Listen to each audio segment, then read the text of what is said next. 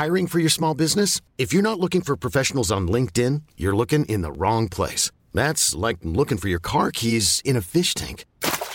LinkedIn helps you hire professionals you can't find anywhere else, even those who aren't actively searching for a new job but might be open to the perfect role. In a given month, over 70% of LinkedIn users don't even visit other leading job sites. So start looking in the right place. With LinkedIn, you can hire professionals like a professional. Post your free job on linkedin.com slash achieve today.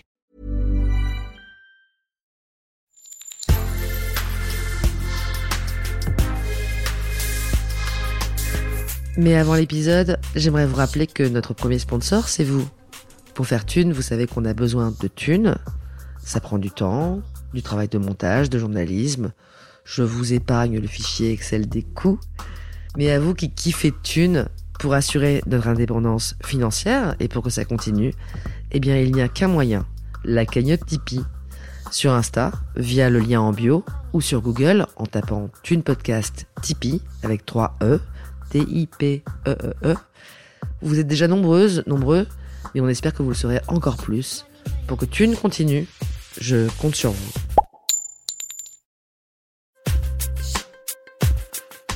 Thune, le premier podcast intime sur l'argent. C'est quand même bizarre, effectivement, qu'un auteur signé dans une grande maison comme ça, où on s'imagine qu'il il habite Boulevard Saint-Germain, quoi. En gros, euh, les gens ne réalisent pas à quel point les auteurs sont précarisés.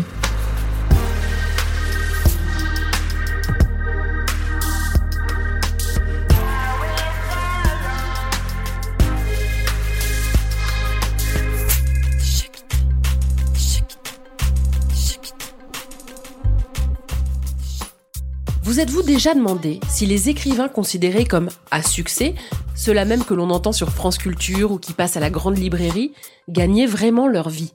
C'est à ce sujet que s'attaque Franck Courtès dans son dernier ouvrage, À pied d'œuvre. Il y observe en détail sa longue descente, palier après palier, dans une misère qui n'a rien de relatif. Pourtant, dans sa vie précédente, ce photographe gagnait beaucoup d'argent. En décidant de faire de l'écriture son métier, il n'a pas divisé ses revenus par deux, mais par 20 ou 30. Après Adrien Bels, ce quinquagénaire est le second écrivain que l'on reçoit dans notre podcast. Il explore avec nous la schizophrénie de ce métier qui le comble, mais ne le fait pas manger. Et comme pour écrire il faut bien être vivant, Franck Courtès a dû faire des choix. Bienvenue dans le monde merveilleux de la précarité, avec du style. Bonne écoute.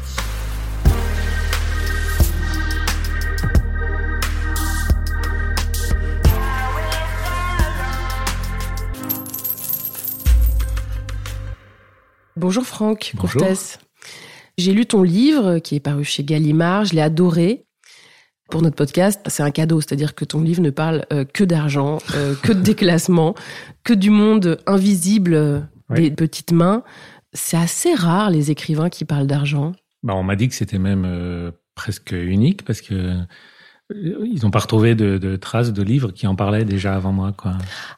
Alors, peut-être euh, tu en as. toi, Ouais, en moi j'en ai un. J'ai euh, j'ai Lionel Shriver, euh, qui est cette américaine Ah, que j'adore, qui a écrit un lu. bouquin de un recueil de nouvelles qui s'appelle Propriété privée, qui ne Ouais. parle que de ça. Ah bon, bah, euh, ok, qui est va. vachement bien. Alors on va parler de toi, d'où Ouais. tu viens. T'es un nouveau pauvre, mais t'es aussi un ancien riche. Voilà. Voilà.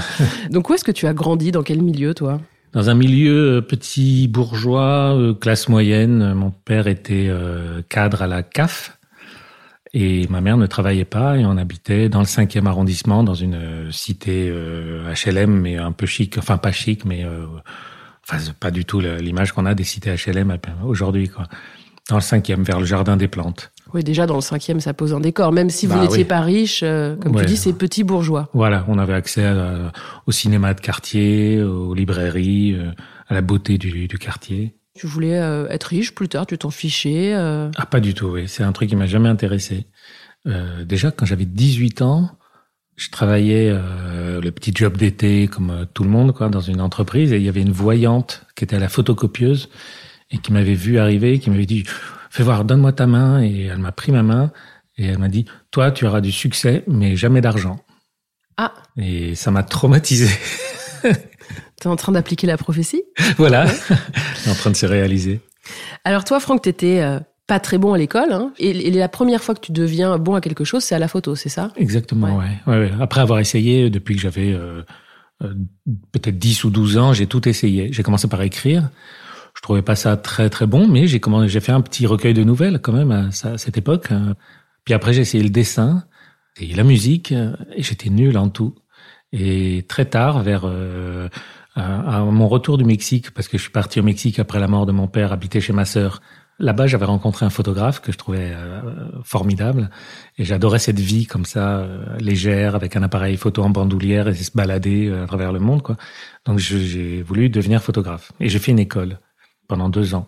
Et à la fin de l'école, le, le, le, gars en question que j'aimais beaucoup avait monté euh, la revue Les Inrecuptibles. Mmh. Donc il m'a dit euh, est-ce que tu veux essayer euh, de, de, piger quoi? Et en fait ça a marché tout de suite. Et ça a été vu.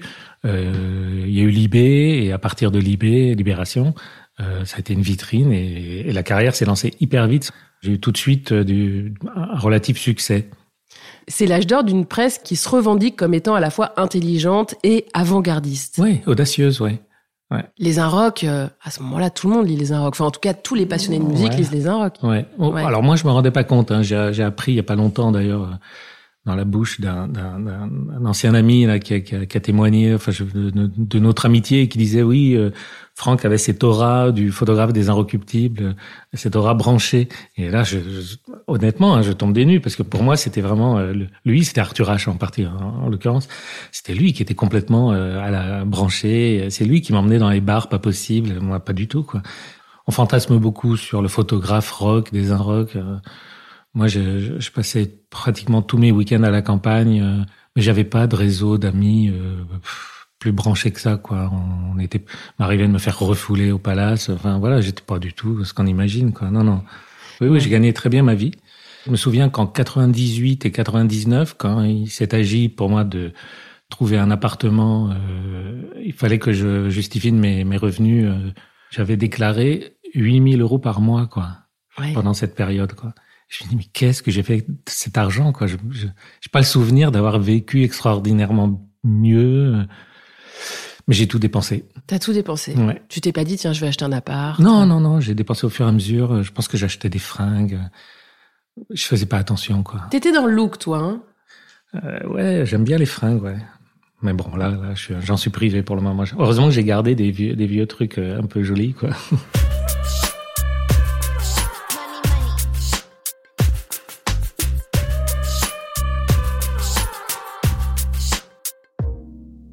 travail, il consiste en quoi? Moi, ce que j'ai lu, c'est que c'était globalement euh, des portraits pour des mags et puis euh, des projets plus rémunérateurs qui vont être euh, des photos pour des maisons de disques. Ouais. C'est ça? Ouais. Et puis un peu d'institutionnel parfois aussi. Donc ça allait de faire les, les, ambiances aux Jeux Olympiques en 92 pour les Jeux Olympiques d'hiver un cinéaste ou un, chanteur américain à Los Angeles. Euh, je, faisais un peu tout en fait. Tu côtoies en permanence des riches et célèbres? Oui. C'est quoi ton regard euh, sur eux? C'était pas un, milieu social que qui m'impressionnait ou que je recherchais. C'était vraiment euh, faire une belle photo de quelqu'un. C'est aussi ce qui m'a épuisé parce que quand je me suis rendu compte que je, comment je, photographiais avec autant de tendresse que une tendresse un peu imméritée, le patron de, des ciments Lafarge, par exemple, le, patron de Total. Vraiment, en toute innocence, j'y allais et je cherchais un peu euh, dans les yeux l'enfance ou euh, le, petit décalage euh, à la libé en fait. Sauf que j'avais, enfin voilà, j'avais un peu dérivé vers, on me faisait photographier de plus en plus des gens très riches, des footballeurs célèbres. Et, et l'environnement m'a jamais excité. J'ai jamais raconté ça dans mes photos. C'était vraiment l'humain, quoi, le, portrait psychologique. J'aimais bien montrer les faiblesses, euh, euh montrer euh, le sérieux des comiques, euh, essayer, d'aller à, l'encontre de la photo qu'on attendait, d'une rencontre presse, promo. À partir des années 2000, commencé à y avoir une, une pression pour que on arrête de faire du décalage psychologique ou rigolo. Euh, ou, euh, il y a eu un contrôle de l'image, euh, des deals qui ont été passés avec les, les, les, attachés de presse, les agents. Et très souvent, il y avait des coups de fil. on veut voir les images avant le service photo, on veut pouvoir sélectionner ce genre de choses. Et, et ça, ça a tué petit à petit l'importance du photographe. C'est-à-dire qu'en fait, on devenait de plus en plus un, presse-bouton et, il fallait faire euh, joli et mettre en valeur parce que de toute façon, à la fin, c'était pour vendre quelque chose. Ça a érodé mon, ma passion. Moi, j'avais la réputation d'être plutôt très courtois, très poli, de, me déchausser, euh, mais, mais de capter euh, les lumières, les, les angles et puis de raconter quelque chose avec la personne dans ce décor. Et en fait, au bout d'un moment, nous, on nous le demande plus. Oui. On n'est pas récompensé pour ça. Sur les planches contact, quand on montrait les planches contact, on- toutes les photos les plus intelligentes étaient éliminées au profit d'une photo qui était beaucoup plus accrocheuse, vendeuse. Bon, tout ça m'a, m'a, m'a enlevé la flamme. Alors j'ai continué, hein, malgré tout, parce que c'était quand même bien payé. Donc c'est quand j'ai commencé vraiment à avoir de moins en moins de commandes, quand le numérique a pris toute la place et que j'avais plus le droit d'utiliser mes vieux Rolleiflex, mes vieux appareils qu'on bidouillait, qu'on bricolait, justement pour faire euh, le décalage. Et tout ça s'est épuisé. On, on nous a fait comprendre qu'il fallait arrêter. Donc, euh, C'est la fin d'un monde. ouais. C'est la fin je- d'un style aussi, un petit peu. C'est la fin du style. C'est la fin d'une rencontre, surtout entre les artistes, on peut dire, enfin, des, des gens qui sont qui cherchent quelque chose, qui sont en recherche de quelque chose de, de, de- de- pour faire avancer euh, la, la création, et, et d'un médium populaire qui est la presse, qui, et ce lien entre les artistes, la presse et le, public, c'était magique. Et là, on coupe les ponts. On, prend plus que des, enfin, plus que non, mais euh, je trouve qu'il y a moins de créativité, qu'on on demande aux photographes de refaire un peu toujours la même chose. S'ils ont un style, on l'exploite à fond. C'est lassant. Dans ton livre, tu parles du 3 millième portrait de star, de ta lassitude, et je cite, de ton œil devenu stupide. Oui. Il est devenu stupide. Il s'est épaissi euh, à force de, il s'est, l'angle s'est rétréci euh, par le fait que simplement tout, tout ce que j'aimais faire était euh, dévalorisé. Alors une stupidité aussi euh, liée au fait de la répétition. C'est pas en train de dire que c'est que la photo qui a baissé de niveau, c'est moi aussi. Hein, je, je, en vieillissant, j'ai pas réussi à me renouveler. Je pense que le contexte euh, était pas favorable non plus au re- renouvellement, bien sûr. S'il était resté des gens euh, comme il y avait euh, les premiers de Libé ou de Nova ou tous ces gens-là, j'aurais été poussé à me sortir et à réinventer quelque chose parce qu'on se réinvente quand même toujours un peu, on, cherche, on trouve, on s'influence les uns les autres. Là, c'était un, comme une chape de plomb qui nous tombait dessus. On voyait la dépression des, des rédac chefs, des, des les journalistes étaient quasiment, enfin très mal payés. Et euh, quand on partait en reportage, il y avait un certain cynisme qui était arrivé, je trouve, chez les journalistes. Et je travaillais de plus en plus avec des gens qui étaient un peu écœurés eux-mêmes, euh, qui faisaient le service minimum, quoi. Donc tout ça, il y a plein de choses. C'est pour ça qu'on me dit t'as abandonné la photo. Non, j'aurais continué, je pense, s'il y avait eu des gens euh, magnifiques encore, euh, enfin passionnés comme je l'étais, quoi. Je sais pas d'où venait euh, ce, ce- cette plaie de, de l'extinction de la passion, mais euh, peut-être des annonceurs qui nous demandaient de faire des trucs, mais non, euh, pas trop cher, pas trop de temps, euh, et puis les plus efficaces possibles. Et c'est pas comme ça qu'on avance, quoi. La crise de la presse aussi, qui a donné énormément de pouvoir aux annonceurs. C'est la porte ouverte aux pressions de toutes parts, et, et notamment des financiers, et donc un certain lissage comme ça Ouais. des contenus pour arriver à satisfaire des panels de consommateurs. euh, On gomme un peu les aspérités. À la fin, je travaillais aussi pour un magazine sportif. J'arrive devant un footballeur et, et en fait, on me dit au dernier moment, alors, euh, ce qui est important, c'est qu'on voit le logo. On lui met un survêtement avec le logo, je sais plus quelle marque. Et, en fait, c'était le sponsor, c'était la marque qui avait organisé le rendez-vous. On vous accorde un interview euh, presse, soi-disant d'information, à condition qu'on puisse placer notre logo. Et c'est nous qui prévenons le footballeur, sinon vous l'aurez pas. Parce que c'est nous qui décidons. Oui, c'est des pratiques courantes aujourd'hui, ça. Ben ouais, mais moi à l'époque. Voire systématiques. Mais c'est affreux, quoi, affreux. Donc euh, ouais, je me suis, je me suis, euh, je suis parti petit à petit. Tu racontes aussi ces quelques fois où tu n'es pas payé en tant que photographe. Et alors j'aime beaucoup cette anecdote où il y a un patron de presse ou rédac chef, tu vas le voir après je sais pas combien de mails, tu Mm. vas le voir dans son bureau, et il te dit très franchement, Mm. euh, écoute, non, on va pas te payer parce qu'en fait, euh, on n'a pas les moyens, Mm. voilà. Et puis surtout, on sait que tu nous attaqueras pas Mm. parce que ça va te coûter plus cher en frais Voilà. d'avocat que euh, ta pige à euh, 100 ou 500 balles. Donc euh, restons-en là, quoi. C'est pour ça qu'ils faisaient travailler des photographes indépendants et pas des agences, parce que les agences ont des services d'avocats, euh, ils peuvent euh, les emmerder, quoi. Et donc euh, ces gens-là, oui, ne, ne payaient pas les ce qu'ils appelaient les petits photographes. Et les petits photographes, c'est- terrible. Mais, donc, enfin bref. Et oui, non, ce, ce magazine-là ne, ne, ne, payait pas, mais il avait au moins le, le courage de me le dire en face, de m'expliquer le, le, le principe, chose que les autres, parce qu'il y en a eu d'autres, n'ont jamais fait. Euh, on m'a toujours euh, dit oui, oui, oui, oui, euh, la facture est au service euh, Compta. comptable, mais c'est pas, ça n'a pas été signé. Puis ça peut durer un an, deux ans. Moi, je pigeais pour une vingtaine de, de titres, donc j'ai pas le temps de, de, de vérifier tout euh, et de, de, de m'attacher à récupérer 240 euros. C'est absurde, mais, mais en fait, ça use le moral. Évidemment, ça me mettait pas dans le rouge. Hein.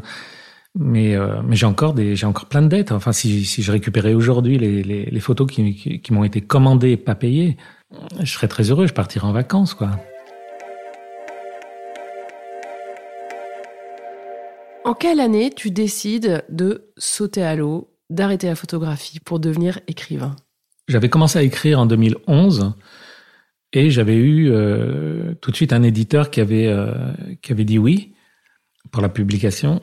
Et le temps que le livre sorte, euh, j'ai continué à recevoir des commandes photos que j'avais plus envie de faire, évidemment, et qui se passaient de plus en plus mal. Donc en 2013, j'ai j'ai- vraiment arrêté complètement. Mais je gagnais quasiment plus rien de toute façon. Euh, ouais, depuis un an, quoi. Donc euh, Décider d'arrêter, donc euh, à 49 ans, c'est quand même un saut dans le vide énorme. Tu lâches un statut social fort, ouais. tu lâches un statut financier bon qui est en train de dégringoler un Oui, petit mais- peu, mais quand même, euh, c'est ton vivre. socle. Hein, voilà, tu peux vivre. Mm.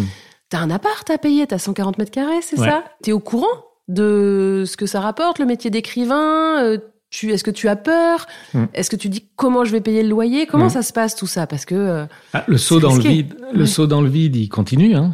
Quand j'étais photographe, depuis le début, l'argent arrivait sur mon compte en banque d'une manière dématérialisée. Évidemment, c'était des virements, et moi je tirais euh, voilà du cash quand j'en avais besoin, et je vérifiais pas. Et donc j'ai pris ce pli pendant 26 ans de ne pas faire attention. Et ben dans l'élan de cette insouciance, je me suis dit non non mais euh, écrire c'est comme photographier. C'est c'est la même chose pour moi. C'était en plus euh, artistiquement pour moi, c'était vraiment retrouver la flamme du début euh, de de d'apprentissage, de, recherche, de, du plaisir de, faire de, de, faire de l'art. Ce plaisir-là, euh, je le retrouvais avec, la littérature et la question financière ne s'est pas posée. Je sais pas pourquoi, j'étais sûr que ça marcherait, euh, que ça serait juste euh, pareil. Peut-être pas autant en- financièrement, mais ça m'était égal, quoi. Mais je pensais pas que vraiment je pourrais pas en vivre. Pensais qu'il y aurait toujours un truc qui me sauverait. Euh, euh, je sais pas, des ventes suffisantes. Je savais pas qu'on vendait en moyenne 350 exemplaires d'un livre en, en France. Je savais pas tout ça.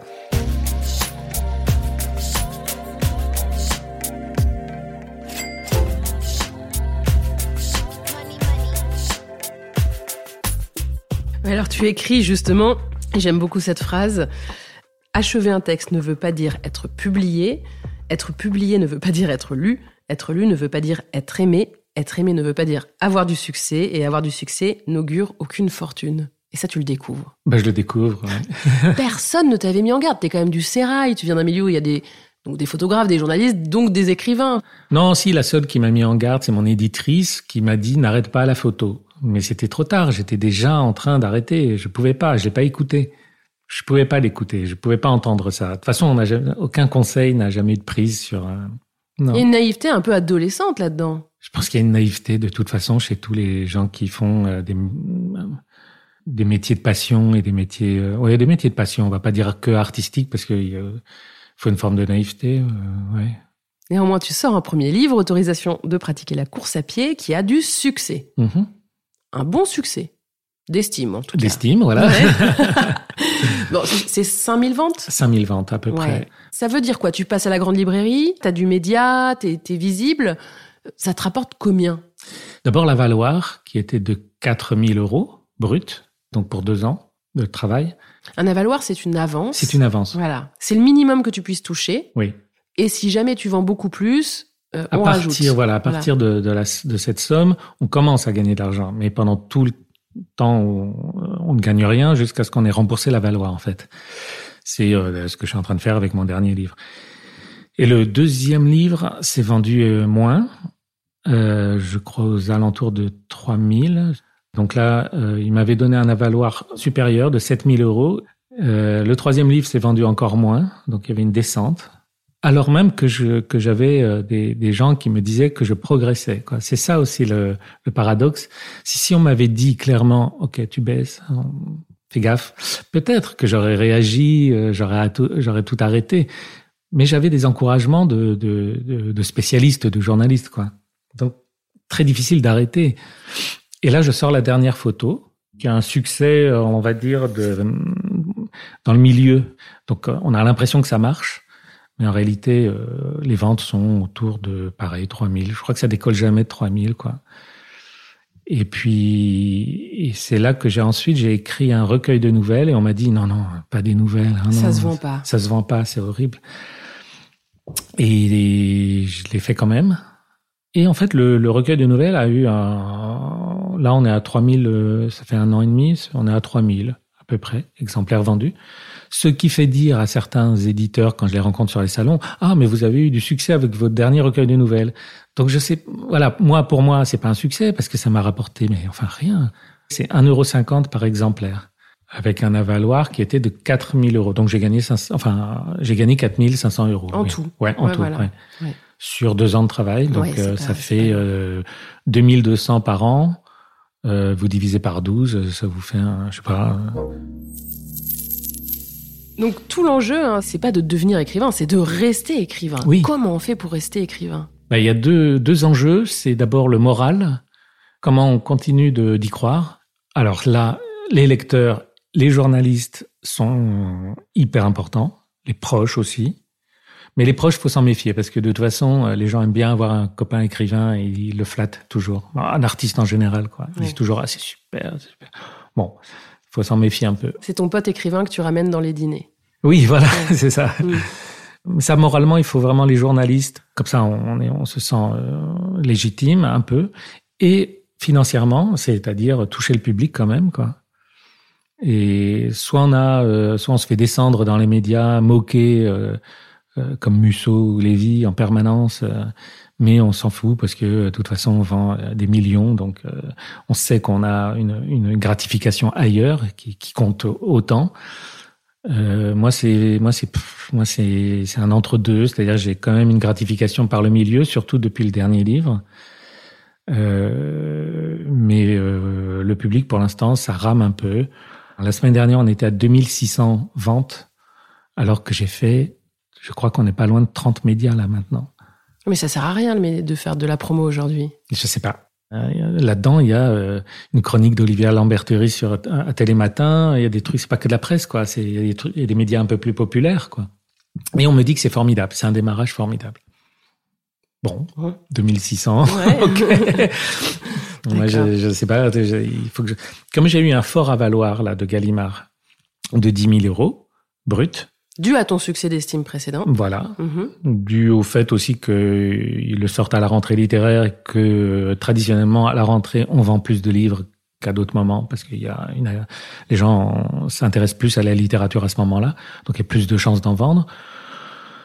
Euh, maintenant, il faut que je le rembourse, Euh, ce qui veut dire qu'il faut que j'en vende minimum 6000, je crois. À quel moment tu te dis bon, là, il faut sérieusement réduire la voilure, je vais euh, lâcher mon appart euh, et puis je vais dépenser moins. Comment ça se passe cette prise de conscience? Elle est Euh, brutale ou progressive? Ben, plutôt euh, progressive, puisque dès le début, j'ai vu que je gagnais plus du tout d'argent. Alors j'ai vécu sur mes économies, heureusement. J'ai tenu jusqu'en 14-15 à peu près. Et à partir de là, euh, j'avais pas le réflexe de demander des aides euh, de l'État, des choses comme ça. Moi, je me sentais pas euh, avoir rejoint la, la, la, les nouveaux pauvres. J'étais juste toujours le même euh, mec riche, mais sans argent, quoi. C'était c'était de ma faute. Donc j'acceptais, je réduisais tout. Et là, j'ai commencé donc à, à plus pouvoir payer, je me suis mis dans le rouge. Euh, sur le compte en banque. Et là alors là ça a été euh, la dégringolade. Ça va extrêmement vite. J'ai perdu 13 kilos parce que je mangeais très peu. Je chauffais presque plus l'hiver que écrire, écrire, écrire, la fuite en avant, euh, redoubler de, de, de, travail pour euh, essayer de. C'était pas pour gagner de l'argent. Je me dépêchais d'écrire les projets que j'avais en tête avant que j'en sois lassé, que je que, que je puisse plus euh, physiquement quoi. Et là, ça me fait très souvent ça quand j'ai un livre en cours qui me plaît. Je fais très attention à pas mourir. Donc c'était en 2015 à peu près. Ouais me dépêcher d'écrire le prochain livre avant de, avant d'être obligé d'être euh, stoppé par le, par le, ben, par la, la, la, la, misère, quoi, tout simplement. À la misère, pourtant, elle est, euh, elle est, elle, arrive vite. Hein, elle est quand même là. Euh, ce que t'écris, tu dis. ça n'est pas la misère, mais je commence à en avoir une vue bien dégagée. À ce moment-là, tu gagnes de 150 à 300 euros par mois, qui sont des droits d'auteur de tes anciennes photos qui tombent. Comment tu vis avec ça? Ah bah très mal, je te dis, je mangeais des, des, des sardines, des pois chiches. T'es dans un studio au sous-sol, hein, prêté par ta mère, en sous-sol, en rez-de-chaussée, euh, prêté par ta mère. Hum. C'est quand même extrêmement radical et je, moi c'est ce que j'ai ressenti tout au long du livre, c'est d'admirer d'un côté cette détermination. Euh, où ce qu'on ressent, c'est que t'as pas le choix en fait, ce que tu, tu veux écrire et hum. puis euh, c'est ta seule ligne de fuite. Et en même temps, à un moment, on a envie que tu prennes soin de toi, on a envie que tu t'achètes à, euh, que tu te hmm. fasses des bons repas, on a envie que tu prennes un bain chaud, quoi. Hmm. Mais tu vas pas dans cette direction et tu n'y vas tellement pas que tu vas quelque part presque chercher. Euh, alors tu vas me dire ce que t'en penses, hein, c'est mon interprétation. Mais les, les, les, petits boulots les plus ingrats, c'est-à-dire que tu vas même pas dans une boîte d'intérim, hmm. tu vas euh, sur un site de mise en relation de, de main d'œuvre en fait. Euh, donc c'est du particulier à particulier. C'est un site qui est assez connu. D'ailleurs tu le cites pas, hein, mais je crois que j'ai repéré lequel c'était. Et tu loues tes bras. Euh, tu montes des meubles. Euh, tu débroussailles euh, des mauvaises herbes euh, pour des tarifs qui très clairement sont souvent en dessous du SMIC horaire. Ah oui oui très très en dessous. En dessous. Ouais, ouais. Bah, en fait au début j'ai quand même cherché un espèce d'emploi à mi-temps euh, donc euh, le cheminement euh, moral hein, de se dire bon ok j'étais photographe j'avais une vie bourgeoise agréable et de se dire bon maintenant je vais être gardien de parking mais il y, a un, basculement qui est difficile à faire dans sa tête mais en fait ça a été ça a été la faim et le froid qui, qui ont fait que bah, je me suis voilà j'ai été poussé par ça je, me suis à un moment, j'ai arrêté de me poser des questions, de me dire que je j'allais vers le déclassement euh, total. Et j'ai cherché des petits boulots, serveur, euh, gardien de parking, tout ça. Et en fait, c'était impossible. J'ai même été chez Decathlon. Euh, je voulais faire le vendeur. On m'a dit que j'étais trop vieux. ça a failli, mais c'était, ça marchait pas. J'ai voulu devenir vigile. c'était ridicule. Euh, je cherchais n'importe quel boulot pour avoir de l'argent et continuer d'écrire. Est-ce que tu présentes trop bien? Ah peut-être, oui, oui aussi, oui, ce côté un peu, oui, chic, euh, oui. Bah, c'est-à-dire, je ressemble, je ressemble trop aux gens euh, que je prétends servir, et ça pose un, oui, ça, ça pose un problème. Il y a un malaise quand j'arrive dans, chez un client en général, quoi. C'est vrai qu'il y a un malaise. Tu, tu ressembles pas à un manœuvre, tu ressembles pas à un bah homme à tout faire. Euh, tu parles bien, tu es bien habillé. Ouais. T'as plutôt une tête d'intellectuel en fait. Voilà, ouais. ouais. Oui, c'est sûr que pour descendre les gravats euh, des, des, chambres de bonne, quand il, quand il y a des travaux et que les employeurs, euh, les sociétés euh, préfèrent embaucher des, des, des sans-papiers ou des gens comme moi à, à, à 40 euros la journée, euh, oui, j'ai l'air un peu décalé. Ouais. Surtout la première fois parce que je j'avais même pas de, de, vêtements adaptés, donc j'étais en, j'avais mis un t-shirt en croyant que ça ferait que ça ferait euh, passe-partout ouvrier. En fait, euh, le t-shirt, il était un peu classe. Quoi. le jean il était parfaitement coupé. Euh, ça, ça, allait pas, ça allait pas du tout. quoi.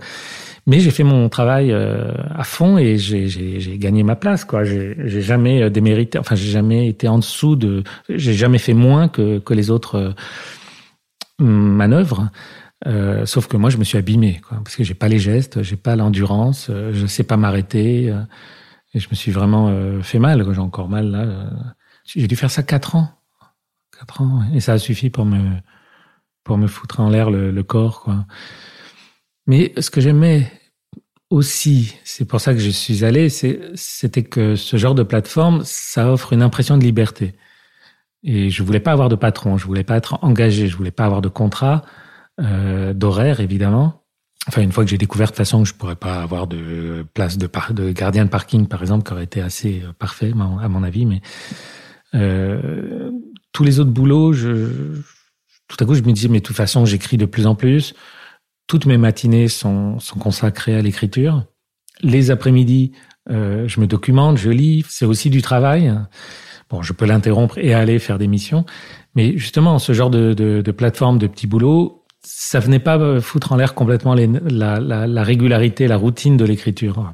Cette gymnastique qui fait qu'on n'a pas besoin de plan et qu'on continue un roman, on l'a toujours en tête, parce que jour après jour on y retourne, mais on l'a en tête en permanence. On rumine tout le temps, tout le temps. Et ces petits boulots, ça me permettait de faire ce travail essentiel qu'est la littérature sans que ça pollue trop euh, au niveau de l'emploi du temps. Ouais, tout l'enjeu, c'est de la, la, préservation de ton énergie, en fait. Oui. Ouais, c'est ça. Donc nourrir le, nourrir un peu l'écrivain quand même. Je, je demandais pas grand chose. Nourrir le corps de l'écrivain. Voilà, nourrir le corps de l'écrivain et protéger, euh, protéger les, les, projets en cours. Alors ça paraît dérisoire quand on voit les ventes derrière, bien sûr, mais bon, pour moi c'est essentiel. Hum. Alors tout au long du livre, tu racontes tes mésaventures, c'est souvent drôle, hum. hein, parce que euh, bah, tu tombes dans des traquenards, euh, tu te retrouves à monter des meubles, bon, toujours pareil, hein, toujours trop bien habillé, il y a, y, y a, toujours cet effet de décalage, et puis en fait bah t'es pas hyper bon à ça au début, euh, euh t'achètes une perceuse euh, et puis le client voit que tu sors la notice et que tu sais pas vraiment t'en servir, donc tu te sens tout le temps comme un imposteur en plus. Tu te retrouves sur des missions que tu as acceptées et en fait, euh, au lieu de durer deux heures, ça en dure cinq. Tu repars, t'as des ampoules, tu dois aller chez le médecin. tout ce que tu as gagné, tu le redépenses aussitôt en frais de soins, quoi. Mmh, mmh. Donc, c'est en même temps comique, un peu triste, douloureux. Et puis tu nous ouvres une fenêtre aussi sur un monde, euh, sur le monde de ces, ces petites mains, euh, ces ouvriers euh, complètement invisibles qu'on voit peu. Qu'est-ce que tu as découvert en fait Ce que j'ai découvert, c'est que j'ai l'impression qu'en fait tout ça est, est parfaitement accepté. cette misère, ces, ces, ces migrants qu'on met qu'on met sur des vélos. à un moment, j'étais un peu coursier aussi, et c'était pendant le Covid. Et, on était rue de Rivoli dans les couloirs de, de vélo et on était avec plusieurs euh, jeunes euh, africains. Alors je dis africains parce qu'on les reconnaît euh, complètement. C'est c'est pas du tout la, la, personne black française. C'est des petits signaux comme ça. On sait très bien que le mec. il y a une façon de se de d'être sur le vélo aussi ils ont peur, ils ont pas de papier. Donc, s'il y a nous, quand on est à vélo et qu'il y a un piéton qui traverse n'importe comment, on gueule, on, enfin, à la parisienne, quoi. Il y a un truc, euh, on, on, est digne, enfin, on, on, défend quelque chose, euh, on défend notre place. Et là, il y a une espèce de, de, de on, ils courbent la tête, ils essaient d'être le, le, de ne laisser aucune trace de leur passage. Euh, qu'on les voit pas, ils essaient de se rendre encore plus invisibles pour pas qu'on les embête justement.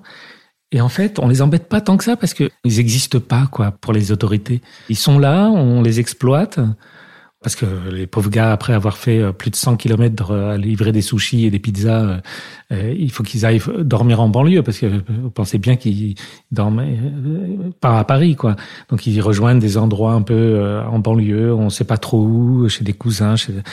Donc ils se retapent 20 bornes. Ça c'est c'est éreintant. C'est un mépris total. C'est-à-dire que on a presque envie qu'ils se fassent arrêter par la police pour qu'on les considère un peu, pour que leur cas soit étudié, pour que quelqu'un arrive derrière en disant oui, mais mettez-vous, enfin, je sais pas, le, défendre un peu leur dignité. Non, mais là, ils ont plus rien. On les arrête même plus. Ils existent pas. C'est des, c'est des meubles. Et puis aussi, euh, quand je vais à la déchetterie euh, jeter des gravats, euh, je, je me retrouve sous, sous un pont en béton à attendre mon tour pour pouvoir décharger mes gravats.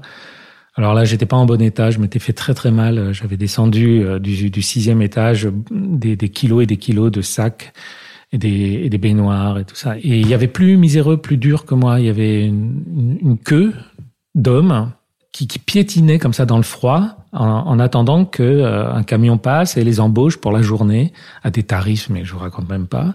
Quand il y a quelqu'un qui arrive, euh, un employeur, tout le monde lève la main pour être pris et ça m'a évoqué cette image de, toutes ces mains blanches qui sortent de, leur poche quoi. Ça, faisait comme des oiseaux qui s'envolent quoi. Et il piétine là, alors il pisse sur place parce que si on s'éloigne pour aller pisser, on perd sa place et tout ça. Alors moi, je, vois ça et je me dis bon bah même dans l'impression que j'ai d'être au plus bas du plus bas, je suis pas encore au plus bas. Il y a des gens encore plus miséreux. Et je me dis mais c'est pas possible que les que les pouvoirs publics, que les ministres, que le, les ministres en, charge de ces problèmes-là euh, ne trouvent pas de solution. Euh, alors oui, c'est possible qu'il n'y ait pas de solution et surtout, je pense que c'est possible que tout ça soit intégré dans une logique de perte et de, profit. Sauf là, on, parle de pertes humaines, quoi, de, gens. Euh, et c'est autour de chez nous. Hein, on est. Je crois qu'on est 10 millions de nouveaux pauvres. Ce qui est surprenant, c'est que dans ton cas, c'est quelque part, tu as encore le choix. Tu pourras encore faire demi-tour, toi, et retourner à la photo ou faire des métiers un peu plus intellectuels. Tu crois pas? Un, psychiatre ou un psychologue te dirait que non, j'ai pas le choix. C'est ça ou la mort, hein, vraiment. C'est ça peut paraître un peu romantique et ridicule, mais je j'arrive pas, j'arrive, je peux pas quoi. Je pourrais euh, entrer en dépression et aller très très mal si je devais reprendre un travail euh, euh, comme la photo ou entrer dans un bureau et faire un travail devant un ordinateur. En plus, avec le niveau euh, que j'ai d'études, je, enfin, je ferais, enfin, ça serait un truc qui serait pas très drôle. Non, c'est pas possible. En, plus, ça serait malhonnête parce que je sens quand même. Euh, on va pas, on va pas, je peux pas mentir, mais je sens que j'ai une. Ah, c'est très dur à dire, mais que je peux faire des, des livres chouettes, quoi. Hein, ça serait irraisonnable d'abandonner ça. Ça serait irresponsable. Si tu reprenez un boulot dans un bureau euh, ou dans ou un, ou un, travail où tu auras un patron, ce que tu sens, enfin j'essaye de traduire, hein, tu me dis si je me trompe, c'est que ça appauvrirait toute cette énergie, cette structure, la mentale que tu as mise en place et que du coup, ça t'empêcherait d'écrire. C'est ça la logique. Après, tout dépend. Parce qu'on parle pas de temps, on parle de l'énergie. Oui. Ouais. Oui, oui. Tout dépend de l'ambition. Hein. Euh, j'ai beaucoup d'écrivains euh, qui, qui, travaillent par ailleurs. Hein. C'est très bien. J'aurais adoré avoir d'abord un travail de prof ou, ou de journaliste et puis euh, me mettre à écrire et puis voilà faire un, livre de temps en temps et faire une carrière, les deux carrières ensemble. J'aurais adoré. J'ai pas eu le choix. J'ai pas j'ai pas d'autre métier. Ça dépend aussi de l'ambition qu'on a. Je pense que si je donne pas les 100%, je vais m'ennuyer. Je peux pas le faire d'une manière dilettante. Et quand tu travailles et quand tu fais tous ces boulots de main-d'œuvre, tu ne donnes pour le coup pas d'énergie mentale, tu ne donnes que de l'énergie physique. Exactement. Mais tu sacrifies ton corps. Oui. Et ça n'atteint pas ton mental, en fait. Non. Ouais, il y a une idée d'un peu de, de, de, rester euh, vierge en fait, de rester pur et euh, Exactement. Ouais. Moi, j'ai la volonté de d'écrire le plus longtemps possible. Tant qu'il y a cette volonté, euh, franchement, il y a rien qui il y a rien qui peut m'en empêcher, quoi. Même pas la, même pas la misère. Hein. Bon, c'est chiant, hein. c'est dur, mais c'est pas triste. C'est ça la différence. C'est une vie dure, ouais. Je m'inflige des trucs difficiles, mais à aucun moment c'est c'est triste. Il n'y a pas de tristesse là-dedans, quoi. C'est c'est pour ça que c'est incompréhensible parce que je pense que pour beaucoup de gens vivre ce que j'ai ce que je vis ou ce que j'ai vécu, ça serait vécu tristement. Moi, la question s'est pas posée, donc ça veut dire que j'étais sûr que de toute façon, je serais plus heureux. Et de toute façon, dans ce monde tel que je l'ai traversé là maintenant, j'ai 59 ans et j'ai vu quand même beaucoup, beaucoup de choses, quoi, de gens, de milieux, de pays. Euh, dans, dans ce monde, je vois pas comment j'aurais pu être plus riche, quoi, euh, en restant heureux, quoi. Et vraiment, la littérature et je dirais même plutôt l'art, enfin la fabrication de l'art, parce que je suis pas un gros consommateur d'art. Je suis pas au théâtre, je suis pas. Euh, la fabrication de l'art, c'est un truc qui rend extrêmement heureux quand on a quand on a ce virus, quoi. Et donc, il fait supporter beaucoup de choses. C'est pour ça que le livre est, paraît-il, drôle, hein, comme tu l'as dit, comme on me le dit régulièrement. C'est que je pense que moi, j'ai jamais vécu le truc comme une comme une comme une tristesse. Je je viens pas euh, me plaindre d'une situation. Je, je dénonce, je raconte une anomalie. C'est quand même bizarre, effectivement, que euh, qu'un auteur, et je suis pas tout seul, hein, mais qu'un auteur signé dans une grande maison comme ça, où on s'imagine qu'il il habite Boulevard Saint-Germain, quoi. En gros, euh, les gens ne réalisent pas à quel point les auteurs sont précarisés. Là, il y a pas longtemps, un auteur m'a envoyé des vidéos de, de des tutos pour euh, voler dans les grands magasins. Voilà, on en est là, quoi. C'était bienveillant, hein. Mm. C'était bienveillant. Lui, euh, là, je me dis bon, ok, la littérature française euh, qui rayonne dans le monde.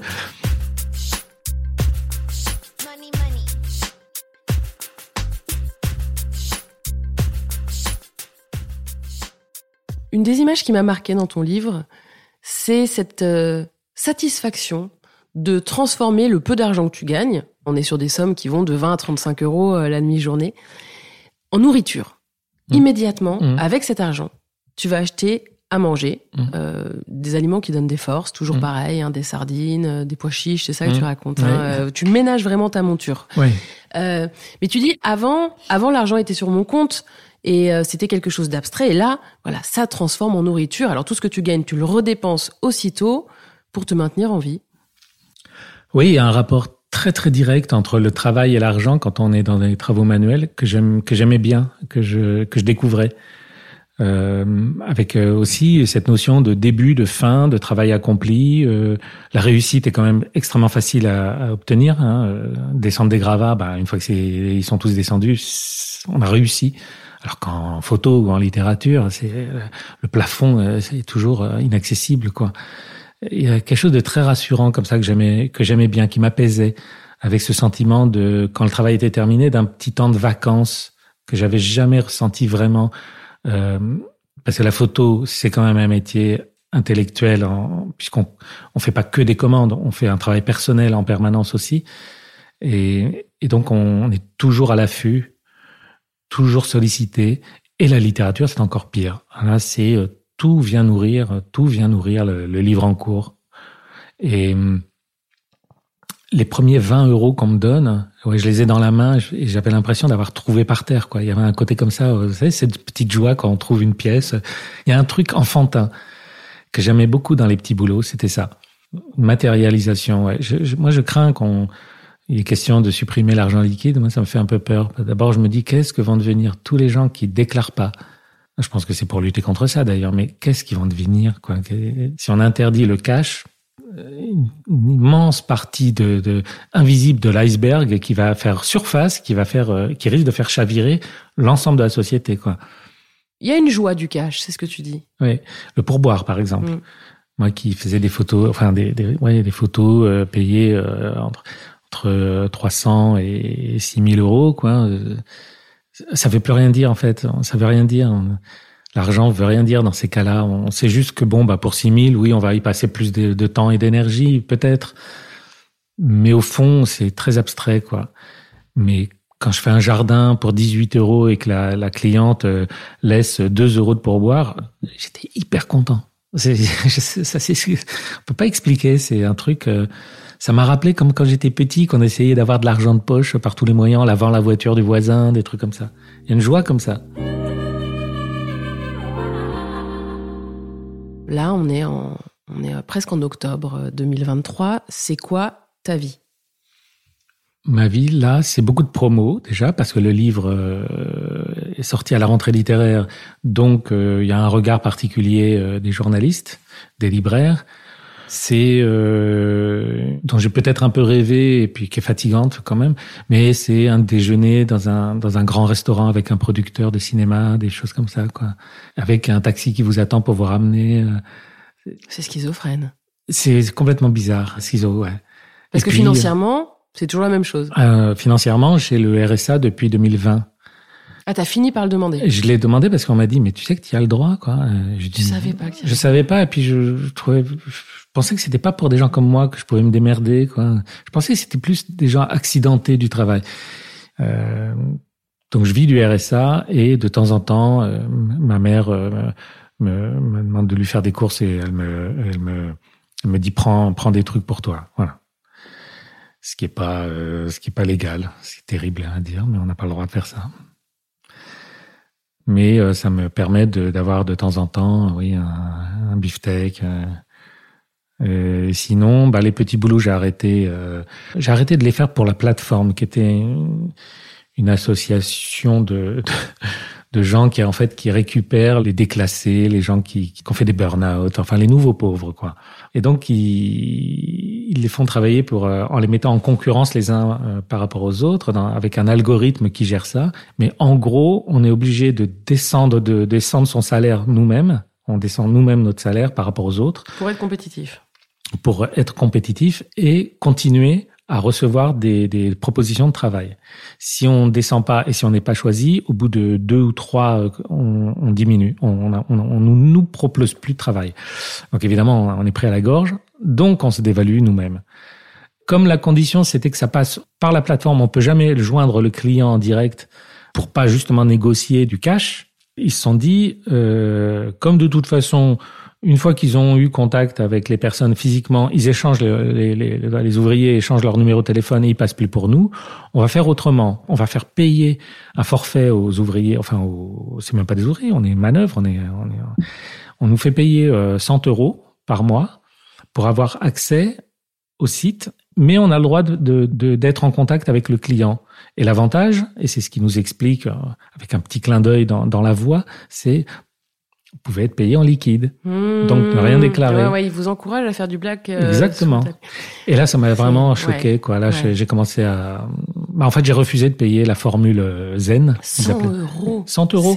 C'est énorme. J'en gagnais 190 par C'est mois. énorme. Donc, il fallait plus de la moitié. Il fallait que je Ouais. verse à la plateforme. C'était impossible. C'est délirant parce qu'on s'adresse quand même à des gens qui euh, Bah, qu'on pas le choix. qui qui, qui ont pas le choix, qui Ouais. ouvrent leur euh, leurs bras pour. Ouais, euh. Parce que le C'est discours officiel, c'est mettre du beurre dans les épinards des, des, des retraités, euh, des étudiants, euh, des gens inactifs. hein. Mais non, non, non, non, non. C'est euh, essentiellement, alors pas que des sans-papiers, bien sûr, mais euh, des, soit des artisans qui, pour qui ça fonctionne pas très bien, euh, et beaucoup, beaucoup de, de, de, de, de gens euh, euh, tout simplement pauvres en fait. Mm. hein, voilà. Ta vie sociale, elle est devenue quoi? Avant ce livre, personne ne se doutait, parce que je le disais pas, j'avais un peu honte d'être dans cette misère. Il y a toujours moyen de ruser, continuer de s'habiller euh, bien, arriver à des dîners avec un vin. euh, Bon, on fait ce qu'on peut, en espérant que ça soit pas remarqué que c'est un vin moins cher que ce que les autres achètent. Ah, T'arrives, tu, tu te diriges direct vers le frigo Ah, je l'ai fait et tu ça. le ranges. Ah, je l'ai fait. Comme ça, personne voit que t'as ramené. euh, Ouais, je l'ai fait Le et c'est horrible vin. parce qu'il y a, c'était un anniversaire quoi. Je suis arrivé avec un, je sais plus ce que c'était, c'était. euh, Baron de l'Estac. un cidre. Non, un cidre avec un bouchon. Et donc, il a dit, euh, ah, qui est-ce qui a porté le cidre? C'était horrible. Je dis, c'est moi. On gère tout ça. Ça va, on le gère. Maintenant que le livre est sorti euh, et que les amis vont le lire, euh, ils vont comprendre peut-être. euh, Mais j'ai pas perdu mes amis. Ils ont, j'ai réussi à tenir à peu près. Est-ce que certains t'ont dit, mais Franck, fallait nous le dire? Ah oui, Est-ce qu'il y en a beaucoup qui sont tombés des nues en lisant ton livre? Oui, oui, il y a des gens qui ont dit oh mais j'ai honte de pas m'être rendu compte. Pourtant je, l'ai- je l'ai enfin je l'ai tu l'as dit à un moment parce qu'à un moment j'ai été serveur et euh, enfin en extra et ils l'ont su. Euh, j'ai même été reconnu dans un dans un, un des un- le café où je travaillais, j'étais reconnu par un lecteur quoi. Donc ça c'est super bizarre. Alors j'ai une amie qui m'avait proposé l'argent, j'avais refusé. Donc, euh, mais la plupart des gens, ouais, ont un petit sentiment de culpabilité que j'essaye de désamorcer. Je leur dis tous euh, que non, j'avais besoin qu'ils restent normaux, quoi. Rien de pire quand on est euh, pauvre que de sentir la pitié, de sentir que le langage, euh, le discours change en face.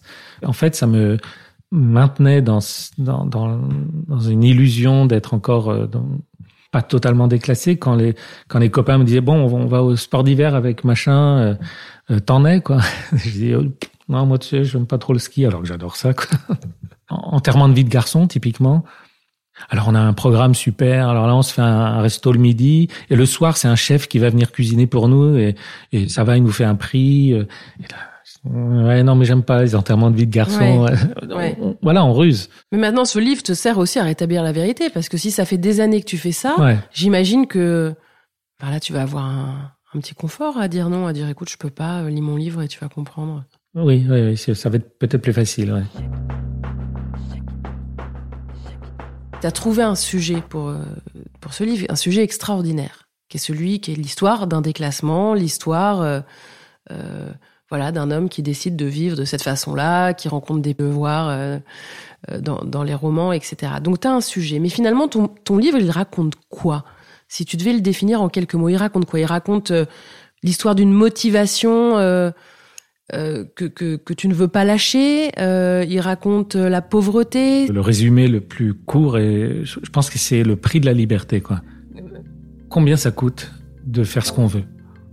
Combien coûte voilà la liberté de, de, donner corps à, la volonté qu'on a au fond de soi, une, volonté farouche de faire quelque chose bah, ça coûte très cher. C'est voilà, hors de prix. Comment on vit une passion? Et quel prix ça a? C'est ça le, sujet du livre. C'est le prix.